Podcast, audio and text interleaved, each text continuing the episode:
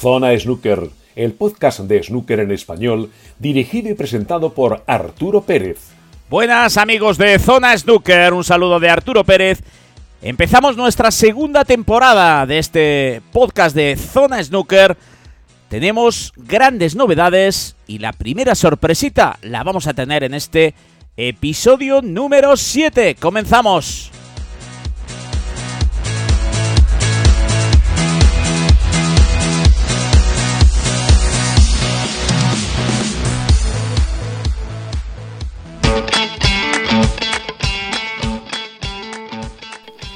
Sumario. Este primer programa de la segunda temporada de Zona Snooker va a tener tan solo dos secciones. Una primera en la que os informaremos de lo que ha ocurrido en los dos primeros torneos de ranking de esta temporada 2021-2022 y por último entrevistaremos al número 49 del mundo, al inglés Mar Davis. No os lo perdáis porque es una entrevista muy, muy interesante. Zona Snooker, pura información. Sección patrocinada por Talisman Billiards, posiblemente las mejores suelas para tu taco. Puedes encontrar todos sus productos en talismanbilliards.com y en Amazon. Comenzamos repasando lo que ha ocurrido en el primer torneo de ranking de esta temporada 2021-2022, el campeonato de liga, un torneo que se ha disputado en varias fases entre el 18 de julio y el 13 de agosto, un torneo que como bien sabéis se juega eh, por fases de grupos eliminatorias en las que solo se clasifica el ganador del grupo. Un torneo que se ha disputado en el Morningside Arena de Leicester, en Inglaterra. Veníamos de dos victorias en este mismo torneo por parte de The Warriors, por parte de Kyren Wilson.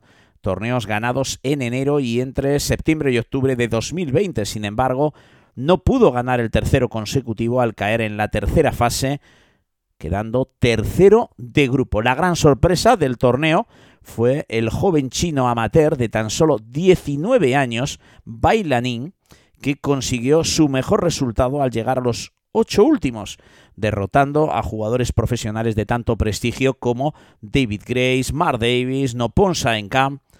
Los dos grupos finales fueron ganados por el norirlandés Mark Allen y por el inglés Dave Gilbert, la final al mejor de 5 comenzó con Allen muy muy fuerte, haciendo una muy buena entrada de 120, pero los tres siguientes fueron para Gilbert, que consiguió ganar su primer título de ranking tras haber perdido cuatro finales entre 2015 y 2019.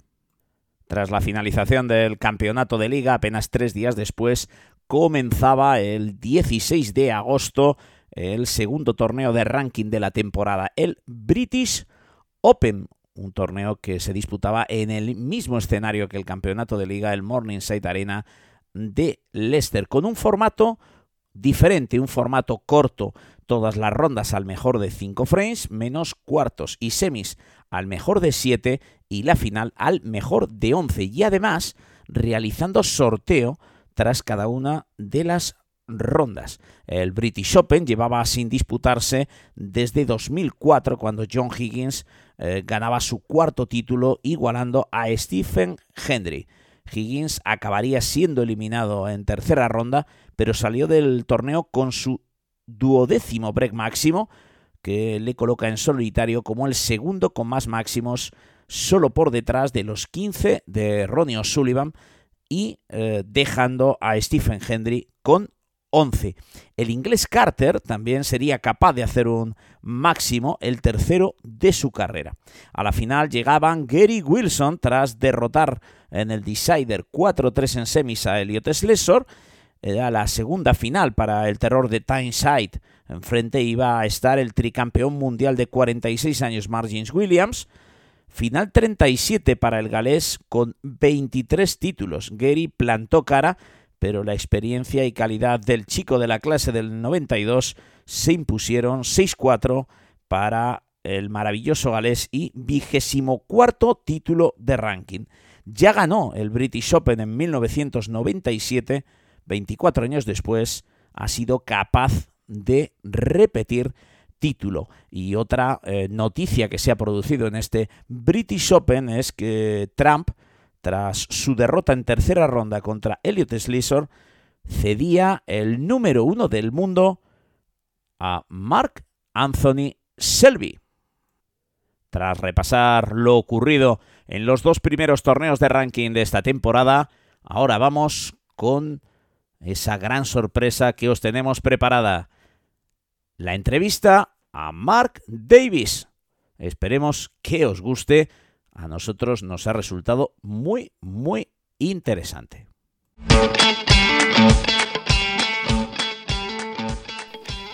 Estás escuchando Zona Snooker con Arturo Pérez. Publigenil. Vestimos y promocionamos su empresa. Calidad, eficiencia, trabajo y seriedad. Más información en publigenil.com, patrocinador oficial de Mar Davis. Forofos del Snooker. Bueno, amigos de Zona Snooker, como os habíamos prometido, tenemos aquí a todo un jugador profesional. Tenemos a Mar Davis, número 49 del mundo, número 49 del ranking mundial y que llegó a ser top 16 hace apenas siete años. Eh, buenas, Mark. Hola, ¿todo bien? Encantado de estar aquí. Mm, vamos a empezar, Mark, eh, hablando sobre que nos gustaría saber aquí en España, es la primera vez que hablamos con un jugador profesional, eh, que nos digas cómo fueron tus inicios en el snooker. Um, Creo que tenía sobre 10 años. Tengo tres hermanos que también juegan a snooker. Un día mi hermano mayor me llevó al club de snooker, eh, el que quiso pagar él, y allí jugamos unas partidas. Eh, estuvimos un rato jugando y bueno, ahí fue donde empezó la cosa. Comencé a jugar, me enamoré de este deporte y, y hasta aquí. Aquí seguimos desde los 10 o 12 años más o menos. No había quien me sacara de la mesa. Quería, quería jugar todos los ditos. Y así fue más o menos como, como empezó, con mi hermano. Bueno, llevas 30 años como profesional, son, son muchísimos. Yo creo que ya es momento para que uno se defina como jugador. Eh, ¿Cómo eres tú como jugador? ¿Cuáles son tus virtudes y cuáles son tus defectos? Creo que estoy un poco en el medio. No creo que sea especialmente talentoso en ningún departamento del, del, juego. Soy más o menos decente en todos los aspectos del juego. El juego defensivo, los breaks, los tiros largos realmente no destaco en nada. Creo que mi mayor virtud, como, como tú dijiste, son mis 30 años eh, como profesional y mi experiencia, porque claro, eso no lo puedes comprar, especialmente para los jugadores jóvenes. Tiene que vivir situaciones y competir para, para tener esa experiencia. A veces también depende de, bueno, como, como tenga un poco el día. Cuando mi juego largo está ahí y mis breaks están ahí, pues, pues son días buenos. Aunque bueno, claro, puede, puede variar. Creo que se podría decir que con los años en general soy bastante completo y ya digo, decente un poco en todos los aspectos del juego. Debutaste en el Crucible en 1994, perdiste con Terry Griffiths en primera ronda. ¿Qué se siente al jugar en el Crucible? ¿Es tan diferente a otros escenarios? Sí, es, es muy diferente. No me acuerdo cómo me sentí en ese partido, pero recuerdo que iba 6 a 3 por delante de Terry, creo. Y bueno, él, ahí, cuando hablamos de experiencia es a lo que me refería antes. Terry era un jugador muy consolidado y en ese, ese partido pues cambió su táctica, se puso a defender, eh, me dejaba siempre en la media, media, media luna con tiros muy difíciles, no me dejaba ver bola para atacar y bueno, eso, cambió su táctica y la verdad es que me anuló, me anuló por completo el resto del partido. Pero bueno, no recuerdo muy bien cómo me sentí allí, la verdad. Pero el, el Crucible es un lugar muy diferente, la verdad. Es muy pequeño, eh, muy íntimo, muy cerrado, especialmente en las primeras rondas con dos, con dos mesas, que es hasta las semifinales. Es un sitio muy pequeño, claustrofóbico, te sientas al lado de tu rival en las primeras rondas, algo que no haces en ningún otro torneo y sí, la verdad es que es, es, un sitio muy, muy diferente de cualquier otro en el, que, en el que competimos y hacen falta una o dos oportunidades en el Crucible para, para realmente acostumbrarte un poco. Y... Bueno, y hemos hablado del Crucible, pero está el Alexandra Palace, está el Berbiking Center, está el Tempodrome de Berlín. ¿Cuál es tu lugar preferido para jugar snooker? Muy buena pregunta. Em, jugué con Selby en el Masters hace unos años y fue espectacular. Estaba a reventar de público, la atmósfera impresionante, increíble. Pero creo que tengo que admitir que mi lugar favorito para competir es el Templedron de Berlín. Eh, el público en Alemania es increíble, les encanta el snooker siempre llenan sus torneos y la organización es muy buena en ese torneo y nunca llegué a las últimas rondas con una mesa, casi un año, pero hablé con amigos y que llegaron a esas rondas y siempre me dicen que es increíble la atmósfera ahí, pero incluso en las primeras rondas. Así que la verdad tengo que decir que si tengo que elegir, me quedo con el Templo de Berlín. Bueno, recuerdas el partido contra Mark Selby, ahora te vuelve a tocar Mark Selby en la primera ronda del Abierto de Irlanda del Norte. ¿Cómo se afronta un partido contra el número uno del mundo? La verdad es que no me voy a poder preparar muy bien porque tengo la boda de un familiar el día antes. Entonces, sí, ya lo sé. No es lo ideal. Ojalá las fechas fueran diferentes, pero bueno, tengo esta boda que no me voy a, no me voy a perder. Así que, bueno, no me podré preparar igual que siempre. A mí normalmente me da igual contra qué juego. Eh, siempre me preparo igual. Intento entrenar bien, cuidarme, prepararme lo mejor posible, ya sea Mark Selby o cualquier otro jugador, a mí no me importa. Pero bueno, en este, en este, en este partido, como tengo la boda de este familiar el día antes, mi preparación va a ser un poco así, así. No va a ser como lo que siempre hago. Y bueno, veremos qué pasa. No soy el. Tengo que ir allí, competir, no soy el favorito. Pero bueno, veremos qué pasa en el, en el partido. Es una pena que las fechas, como digo, estén así. Espero llegar a tiempo para, para competir. Y bueno, como ya dije, al ser una boda familiar no me la voy a, no me la voy a perder. En general, eh, en respuesta a tu pregunta, me preparo siempre igual, independientemente de quién sea mi rival. Bueno, Mark, eh, en tu trayectoria, finales de los 90, lo pasaste mal, estuviste con un ranking bastante bajo. Después llega 2013, 2014, te metes en el top 16. Eh, ¿Cómo se manejan situaciones tan diferentes?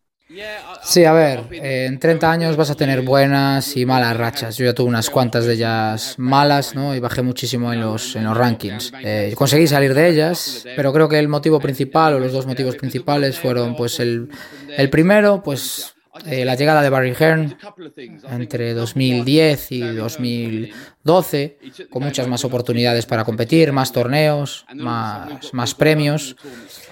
Y bueno, pues también por esa época empecé a trabajar con Terry Griffiths como entrenador en la mesa y también trabajando la parte, la parte mental del snooker, ¿no? que me ayudó muchísimo. Entonces yo creo que es un poco la combinación de esas dos, de esas dos cosas lo que, me, bueno, lo que me ayudó en esos buenos años a llegar al número 12 en la clasificación. Así que sí, yo creo que un poco la combinación de más oportunidades para jugar y estar trabajando con Terry Griffiths, especialmente en el juego y en la parte mental.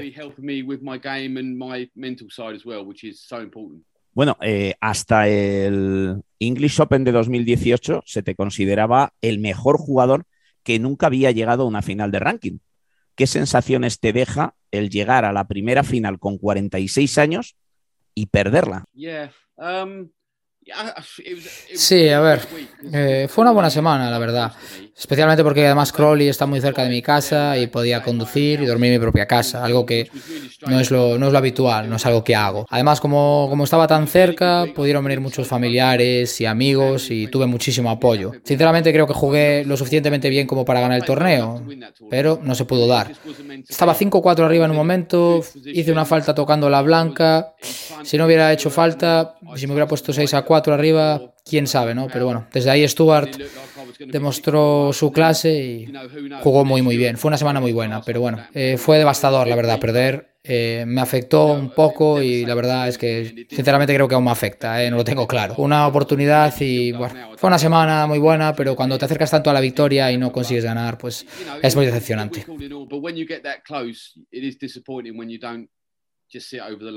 Vamos a hablar de cosas buenas eres el único jugador en la historia que ha hecho dos break máximos en el mismo torneo. ¿Qué significa esto para ti? Sí, a ver, cada vez que haces un 147 es un momento especial y sé que soy la única persona que lo ha hecho en el mismo torneo fechas diferentes, pero fue en el mismo torneo. Tener cualquier récord está siempre genial, espero que lo tenga yo durante un tiempo. Además, eh, no había hecho nunca un 147 antes, así que el primero que tuve contra y que hice contra John Higgins, oh, no, perdón, contra fue contra Neil Robertson y después hice el, el otro contra contra Higgins. Sí, hacer un, un, 147 contra dos grandísimos jugadores es incluso mejor, una sensación increíble y espero que el récord se quede conmigo un tiempo.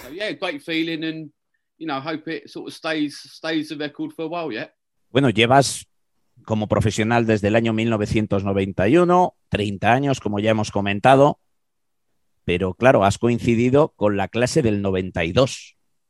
¿Qué se siente al compartir 29 años de tu carrera con Higgins, Williams, Ronnie, ¿podrías haber ganado más? Estoy seguro de que lo habría hecho mejor si no hubiera jugado contra ellos tan a menudo, porque casi siempre perdía. Pero es algo en lo que realmente no pienso porque no tiene, no tiene sentido. No me preocupo por cosas como esas. Ocurre y punto. Pero sí, prácticamente toda mi carrera jugué contra ellos. Ellos eh, se volvieron profesionales el año después de que yo entrara en el circuito. Yo estoy seguro de que cualquier otro jugador lo habría hecho mejor si ellos no hubieran estado en el circuito. Pero bueno, es algo en lo que no tiene sentido pensar. Para mí, John, Ronnie y Mark son los tres mejores jugadores de la historia. John y Ronnie son para mí el número uno, top. Eh, no los podría ni siquiera separar, son lo mejor que hay. A Mark lo pondría un poco por debajo, aunque es un jugador brillante y fantástico. Pero sí, es increíble que hayan coincidido tres jugadores en la misma época y que hayan debutado en el mismo año. Es espectacular.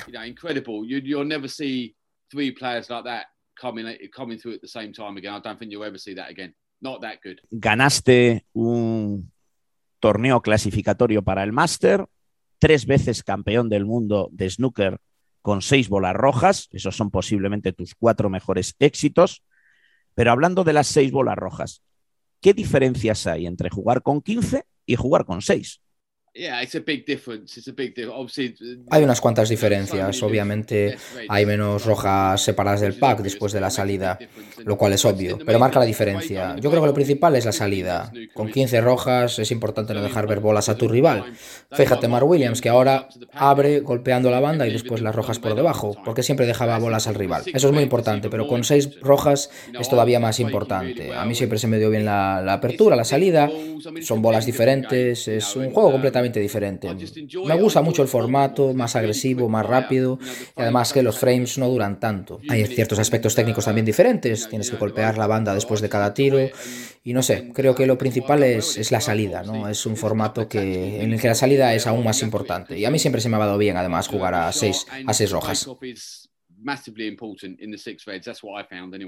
Y ahora algo que me preguntan aquí en España los, los seguidores, me lo preguntan muchísimo, ¿Cómo es tu rutina de entrenamiento? ¿Cuántas horas dedicas? Si tienes dentro de tu equipo pues un entrenador físico, un entrenador eh, de puramente snooker o un entrenador eh, de temas psicológicos, ¿cómo es todo ese mundo del entrenamiento para Mark Davis? Yeah, I've got I've got a coach, Chris Henry, who coaches Mark Selby, Sean Murphy,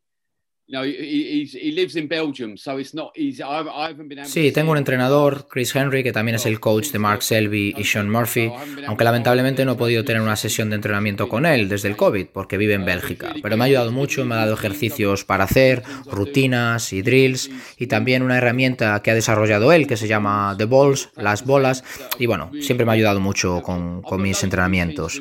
Y con respecto a las horas que dedico a entrenar, pues si entreno solo, más o menos entre 3 y cuatro horas. Puede que no parezca mucho, pero si son horas de calidad y eficaces, es suficiente, es mucho.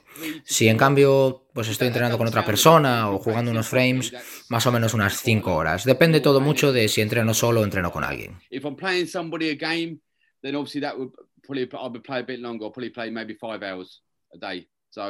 yeah, it varies really whether I'm playing on my own or, or playing a match against someone. ¿Cómo te ha afectado a ti la pandemia, el jugarse la temporada pasada prácticamente todos los torneos en Milton Keynes? Eh, ¿Cómo te ha afectado a la hora de jugar? Sí, fue muy duro con el confinamiento y el aislamiento durante ocho o nueve semanas. Al principio en bueno, pero al final se hizo insoportable. Yo estaba acostumbrado a ir a los torneos, ir a la sala de jugadores, al lounge, tomar algo, jugar a las cartas, relajarme o echar unas risas. Y ahora ya no lo podías hacer. Estabas diseñado para ir a tu hotel, estar ahí encerrado, competir o irte a casa y estar aislado. ¿no? Realmente un sacrificio que tuvimos que hacer, pero mucha gente lo pasó bastante peor de lo que, de lo, que lo pasamos nosotros.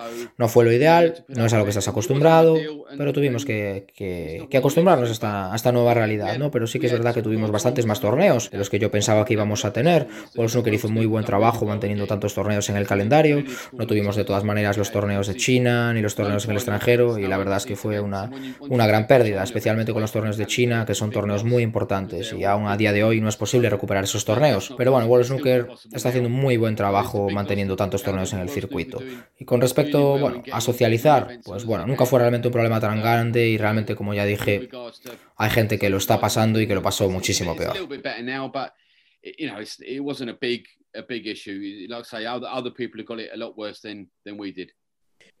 tienes ya 49 años, se supone que estás en el final de tu carrera deportiva, veremos cuántos años, ahora nos dirás tú cuántos, te quedan todavía por jugar, esa es una pregunta. Y otra, ¿cómo valoras de 1 a 10 eh, los 30 años que has hecho como profesional?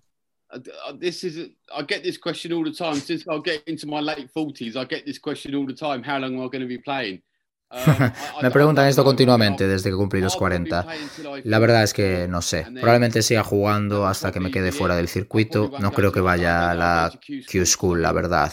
Pues de 30, 31, 32 años compitiendo, pues no me veo. Pero bueno, quién sabe, ya veremos. Ojalá todavía me queden algunos años compitiendo. El año próximo voy a cumplir 50 y espero poder seguir compitiendo por lo menos, no sé, 3, 4, 5 años. Pero bueno, nunca se sabe. Es muy difícil decir, la verdad porque ya tengo una edad en la que, bueno, cada vez es más difícil, cuesta más ir de viaje y moverte por el mundo para competir. La competencia cada vez es más feroz, hay muchísimos jugadores jóvenes con hambre de victoria y es muy difícil permanecer en el circuito, la verdad. No lo sé, pero ojalá por lo menos me queden dos, dos temporadas más en el circuito profesional. Y bueno, con respecto a qué nota me daría, pues, hombre, por suerte tengo un trabajo fuera del circuito, lo cual está, está muy bien, así que no sé, me pondría un, un 6. Tour in 30 years, so that's not too bad. Um, I'll probably give myself six. bueno, sin duda no ha sido una mala carrera la de Mark Davis. Bueno, pues acabamos esta primera parte. Hemos conocido a Mark un poquito más sobre su carrera, sobre su persona. Ahora vamos a parar y volvemos para hablar del snooker en general. A ver qué opinión tiene el bueno de Mark.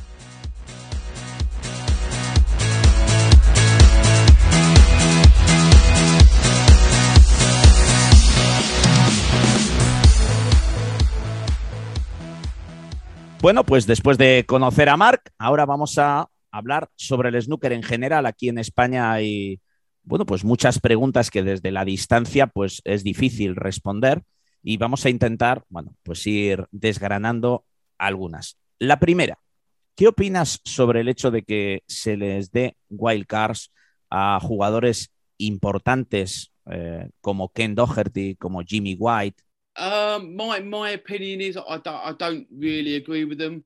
Personalmente no estoy de acuerdo. Entiendo la decisión de darle una tarjeta del circuito porque son leyendas del, del, snooker, pero yo creo que si vas a jugar en el circuito profesional tienes que ganarte tu derecho a estar ahí. Si me caigo del circuito, si me quedo fuera, me quedo fuera, ya está. Yo, yo creo que realmente siempre tienes que ganarte tu, tu plaza, tu tarjeta en el circuito. Creo que va a haber mucha gente que no está de acuerdo conmigo, no, no me importa, me parece bien. Y hombre, obviamente si vas a dar wildcards es obvio que se lo vas a dar a Stephen Hendry, a Jimmy o a Ryan Evans, ¿no? Que ha ganado 12 veces el campeonato del mundo en el circuito femenino. Pero personalmente no estoy del todo de acuerdo.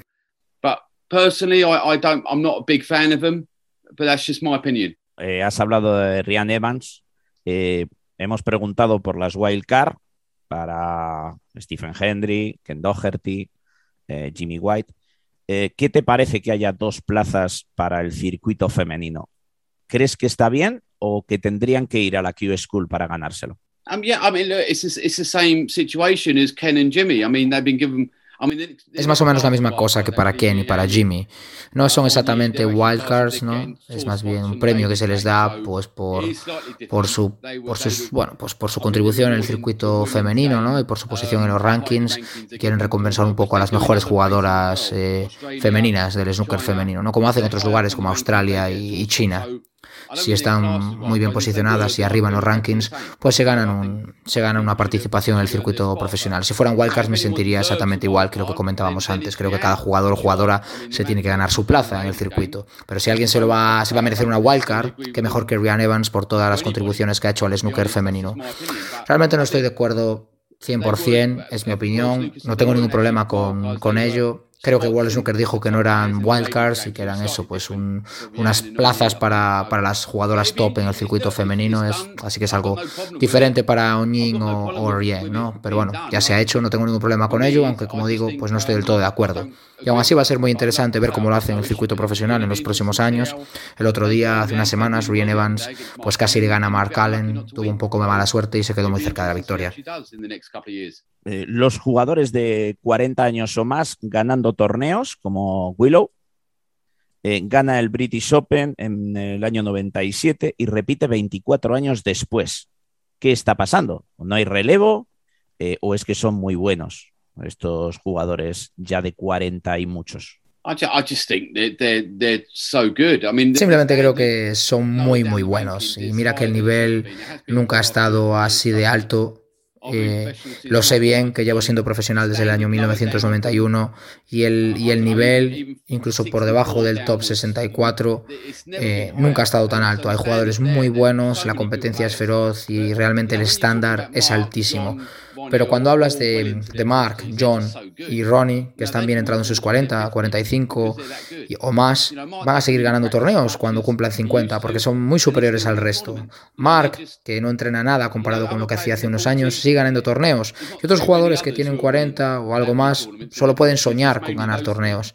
Ellos tres están muy por encima del resto. Es, es, es aterrador lo bueno que son. Es que son muy superiores a todos. Son muy, muy buenos. Nos has comentado en la primera parte que para ti el mejor jugador de la historia estaba a medias entre Ronnie O'Sullivan y John Higgins. Eh, bueno, pues esa era la pregunta que te íbamos a hacer, ya nos la has respondido. Ahora hay otra. ¿Quién es para ti el jugador con mayor potencial que no ha sido capaz de desarrollar ese potencial, que no ha sido capaz de conseguir los éxitos que se presuponía que que podía conseguir? Oh, that's a tough, tough question. Difícil pregunta. Creo que la respuesta obvia es Jimmy, eh, Jimmy White. Eh, y eso que tuvo una carrera muy exitosa y ganó muchos torneos, pero debería haber ganado muchos más. Eh, debería haber ganado el campeonato del mundo. Tenía talento de sobra para haberlo, para haberlo ganado. Y eso que tuvo una carrera pues llena de éxitos, pero debería haber ganado más, más torneos. Para mí es la respuesta obvia de, de los jugadores del pasado. Hoy en día, pues hay unos cuantos jugadores jóvenes muy talentosos, especialmente de China, como Xiao Xintong, Tepchaya Unu de Tailandia, que son muy talentosos. Tepchaya es increíble, es muy entretenido verlo jugar, nunca sabes qué te va a deparar sus partidas, pero veremos qué nos depara el tiempo. ¿Ganarán torneos? ¿No los ganarán? Veremos si consiguen alcanzar su potencial. Pero creo que para eso tienen que trabajar otros aspectos del juego, como hizo Mark Selby, ¿no? El aspecto mental y más cosas que solo entrenar en la mesa, ¿no? Pero bueno, en respuesta a tu pregunta, creo que Jimmy, Jimmy White, él debería haber ganado por lo menos dos o tres campeonatos del mundo. Me quedo, me quedo con él you know, on another time, maybe should have won two or three world titles. Bueno, has hablado de los jugadores chinos. En el circuito hay 57 ingleses, 23 chinos. Eh, ¿Qué les falta a los jugadores chinos para dar ese salto y dominar el circuito junto con los ingleses? Como dije antes, creo que es cosa de ganar experiencia, ¿no? Algo que no se puede comprar. Tienes que curtirte en derrotas, eh, eh, en la vida en el tour, experimentar lo que es vivir en el circuito profesional, ¿no? Porque estos jóvenes son muy buenos y cada año entran nuevos jugadores al circuito profesional y ya empiezan ganando alguna partida y son muy buenos realmente, pero creo que es, que es eso, acostumbrarse a la vida en el tour, ganar experiencia y curtirse un poco, ¿no? Eso es lo que pienso que es realmente, ¿no? Pero es muy difícil ganar torneos hoy en día. Fíjate en los jugadores top, ¿no? De los tres que hablábamos antes, la clase del 92, tienes también a Mark Selby, Judd Trump, Neil Robertson, y tienes que, tienes que, ganarles si quieres ganar algún torneo, ¿no? Y además también tienes a eh, otros jugadores buenísimos, Stuart Bingham, Barry Hawkins, que pueden ganar cualquier torneo también. Es muy difícil ganar un, torneo, pero lo que tienen es que acumular experiencia, lleva un tiempo, a, hacerse un poco a la vida en el, en el circuito, ¿no? Y antes, antes de que nos demos cuenta ya van a empezar a ganar torneos. Solamente te voy a pedir un nombre, un nombre, uno por cada una de las preguntas. Mejor jugador de ataque. Judd Trump. Mejor defensor. Mark Selby. Mejor shot to nothing. Mark Williams. Mejor recovery shot. Uh, Neil Robertson. Jugador más completo. Uh, ¿De ahora o del pasado? Ahora. Now, Judd Trump. Jugador más difícil de vencer. Mark Selby. ¿Qué diferencias hay entre el snooker de antes de 2010, cuando había solo 5 o 6 torneos de ranking, y el snooker actual, con alrededor de unos 20 torneos? Las cosas están como están. Estamos mucho más ocupados. En los últimos años no tanto, pero antes de eso pues teníamos torneos cada semana. Teníamos muchísimos torneos en el circuito, increíble. Y antes de 2010 eh, solo teníamos seis o siete torneos y a veces pasábamos semanas o incluso meses sin competir. Entonces, bueno, tampoco nos importaba porque era lo que estábamos acostumbrados. Entonces, pues no nos importaba. Pero ahora tenemos torneos cada semana, es increíble. Y al final, bueno, la principal diferencia es que ahora estamos mucho más ocupados. Está claro que Barry Ernst desde 2010, bueno, ha mejorado Wall Snooker muchísimo, eh, pero ahora Barry Ernst se ha retirado. ¿Qué esperáis los jugadores a partir de ahora? ¿Lo mismo o algo diferente? Creo que no va a haber muchos cambios. Eh, conozco al socio de Barry, ha trabajado muchos años con Barry, hace un fantástico trabajo y sé que va a seguir la, misma línea. Y bueno, además creo que Barry va a seguir aportando cosas de todas maneras. Ha trabajado muchísimos años y la verdad es que, bueno, no puede trabajar para siempre y, se merece realmente un, un descanso. Pero la verdad no creo que vaya a cambiar mucho las cosas. Espero que sigamos teniendo muchos torneos y que cuando las cosas mejoren con la pandemia, pues todo vuelva un poco a la normalidad. Sin duda el trabajo de Barry ha sido excelente en estos, en estos 11 años. Algo más concreto, ¿qué te parece que no haya un premio económico para un break máximo, para un 147. Um, bueno, creo que en algunos torneos va a haber seguir habiendo premio para un 147, pero es que ocurren tan a menudo que han tenido que, que quitar el premio metálico para, para, los 147. De todas maneras, va a haber seguir habiendo un premio para el break más alto, entonces si haces un 147, pues te vas a llevar siempre algo. Lo que pasa que, bueno, como ocurren tan a menudo y tan seguido, han tenido que, han tenido que quitarlos ese tema, perfecto, pero ¿y el no recibir ningún premio cuando se pierde en la primera ronda de un torneo? No sé, es difícil la verdad, porque si eres un jugador en el Tour y has ganado tu plaza, pues quizás deberías recibir algo de dinero en las primeras rondas. Pero bueno, esto es algo que se ha decidido así, que ha decidido Barry y no creo que vaya a cambiar, la verdad. ¿Cuál es mi posición al respecto? Pues bueno, estoy un poco entre dos aguas, no tengo muy claro eh, dónde me posiciono, ¿no? Entiendo que si eres un jugador del circuito profesional y puedes garantizarte algo de dinero en las primeras rondas, pues no me importaría, pero también entiendo la otra, el otro lado de la moneda, ¿no? La verdad es que estoy un poco indeciso al respecto, porque, bueno, si te toca siempre en los sorteos aleatorios jugadores muy fuertes, como me ha tocado a mí hace poco Mark Selby, pues va a ser muy difícil que te ganes la vida en el snooker y hagas dinero, ¿verdad? Si pierdes siempre en la primera ronda de un torneo, actualmente no te llevas nada. Eh, qué inversión tiene que hacer un jugador, qué inversión económica tiene que hacer un jugador para eh, mantener una temporada en la que no gane ni un partido. Difícil responder eso, tendría que comprobar mis cuentas, no lo tengo del todo claro. A ver, la mayor parte de las rondas clasificatorias se juegan en el Reino Unido, así que para nosotros no hay tanto problema, pero para otros jugadores que vienen de otros países, especialmente de Asia y de China, que tienen que pagar aviones, pues es mucho más dinero, ¿no? Yo creo que, bueno, entre probablemente entre 4.000 o 5.000 libras, tendría que comprobarlo, ¿no? Pero bueno, unas miles de libras, ¿no? Al final, si pierden en la primera ronda, pues no van a gastar tanto porque no se quedan tanto tiempo en la competición. Sería una noche de hotel, gasolina y poco más. Pero si van pasando rondas, pues sería más dinero, aunque claro, pues también van ganando más dinero. Pero es difícil de calcular, la verdad. Yo creo que probablemente entre, entre 5.000 y 10.000 libras. Es mucho dinero, pero claro, además sería solo para cubrir los gastos, ¿no? Además de todo eso, pues tendrías que ganarte la vida, ¿no? Porque la verdad es que la vida en el, en el circuito es muy difícil y hay muy buenos jugadores, ¿no? Y al final, pues necesitas una inversión importante.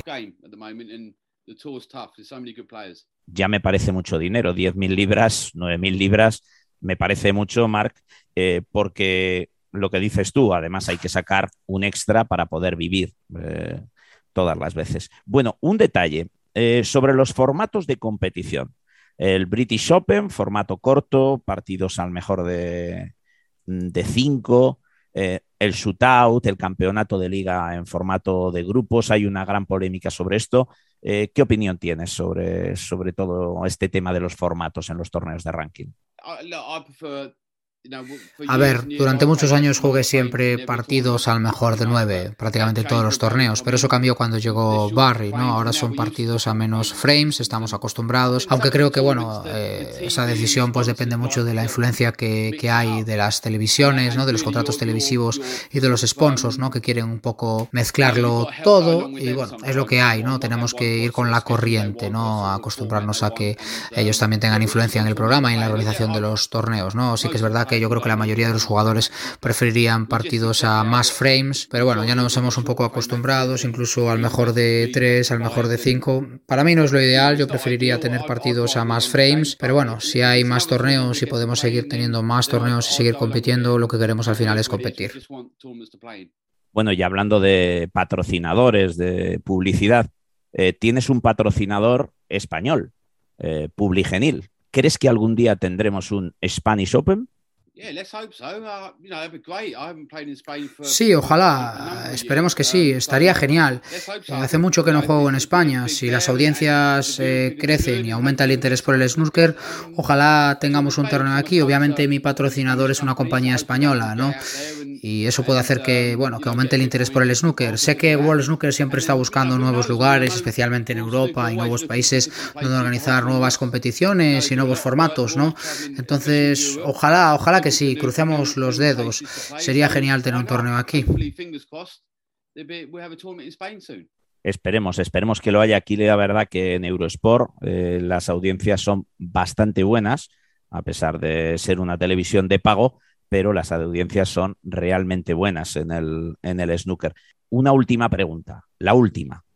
¿Algún día el snooker será olímpico? Si creo que debería serlo o si estoy de acuerdo con que lo sea. Son cosas diferentes, pero sí, yo creo que lo va a ser antes o después, sobre todo con alguno de los deportes que hay en las Olimpiadas. No creo que hay ningún motivo por el que el snooker no merezca ser deporte olímpico. Tenemos unas audiencias espectaculares, como tú dijiste en Eurosport y en otros lugares del mundo, ¿no? especialmente también en Asia. Eh, no hay ningún motivo por el que no, por el que no merezca ser olímpico, como digo. Yo sé que Jason Ferguson está trabajando muy duro para, para conseguir que entremos en las Olimpiadas, eh, trabaja sin descanso para conseguirlo y creo que en el futuro lo conseguiremos. Yo la verdad es que creo que sí. Que Dios te oiga y que el snooker sea olímpico y lo ofrezcamos a través de Eurosport. Hemos llegado al final, Marc. Eh, lo primero, te estoy eternamente agradecido por prestarte a charlar con nosotros casi una hora te hemos tenido aquí eh, atrapado. Eh, te queríamos dar las gracias, todos los aficionados al snooker aquí en España. Y pues nada, eh, que vas a tener a partir de ahora un montón más de seguidores en España que cuando vean el snooker, cuando vean a Mark Davis, van a ir contigo, van a ser tus seguidores, tus hooligans. Muchas gracias por uh, esta oportunidad. y como dije, um, pues muchas gracias a todos los fans del snooker en España. Ojalá podamos tener, como dije antes, un torneo en España pronto eh, y que podamos vernos todos. No sé que hay un mercado eh, para ello y creo que el interés en el snooker en España está creciendo y ojalá podamos tener un torneo de ranking pronto. Pues nada, lo dicho, muchas gracias y hasta la próxima, Mark.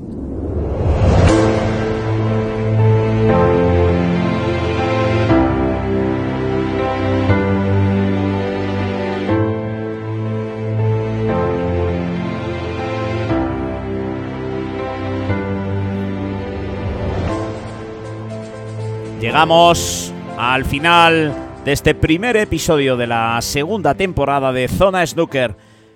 Hemos disfrutado muchísimo con la entrevista a Mar Davis. Eso sí, no podría haberse realizado sin la inestimable ayuda de Francisco González de Publigenil y sin las traducciones de Pablo Gutiérrez y de Iago López. Esperamos traeros a más jugadores profesionales para que sigáis disfrutando del snooker con nosotros. Un abrazo y por supuesto, os esperamos en el siguiente episodio.